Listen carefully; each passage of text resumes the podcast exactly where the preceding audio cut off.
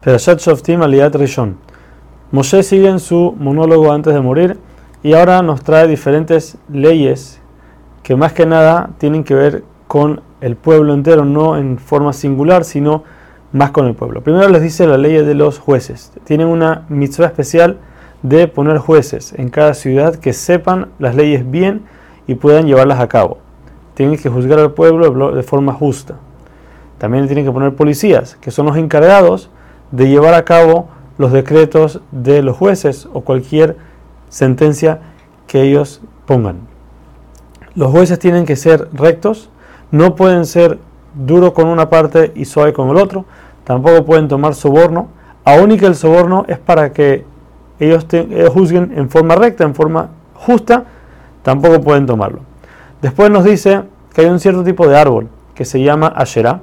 Este árbol se usaba específicamente para idolatría.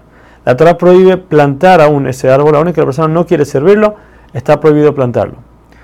Hay una prohibición también de plantar o construir cualquier cosa sobre la montaña donde está el Bet HaMikdash. Cuando la persona vaya a hacer un altar para hacer un sacrificio, todo esto estamos hablando en el tiempo donde no había Mishkan o no había Bet HaMikdash y se permitía hacer altares privados tiene que ser hecho de piedras y tierra. No puede ser hecho de una sola piedra, así como lo hacían en los tiempos pasados, ya que con el transcurso del tiempo los pueblos tomaron esa iniciativa y lo usaban para idolatría, por eso Hashem lo quitó y prohibió ese tipo de altares. Pero cualquier animal que quieras ofrecer y tenga un defecto está descalificado y no puede ser ofrendado a Hashem. Si ha de encontrarse una persona que haga que hizo idolatría. Y dos testigos lo vieron y le advirtieron a lo que hizo. Esta persona tiene que ir al juzgado y si se, se revisa a los testigos y se encuentra que es verdad lo que pasó, la persona que hizo idolatría merece pena de muerte.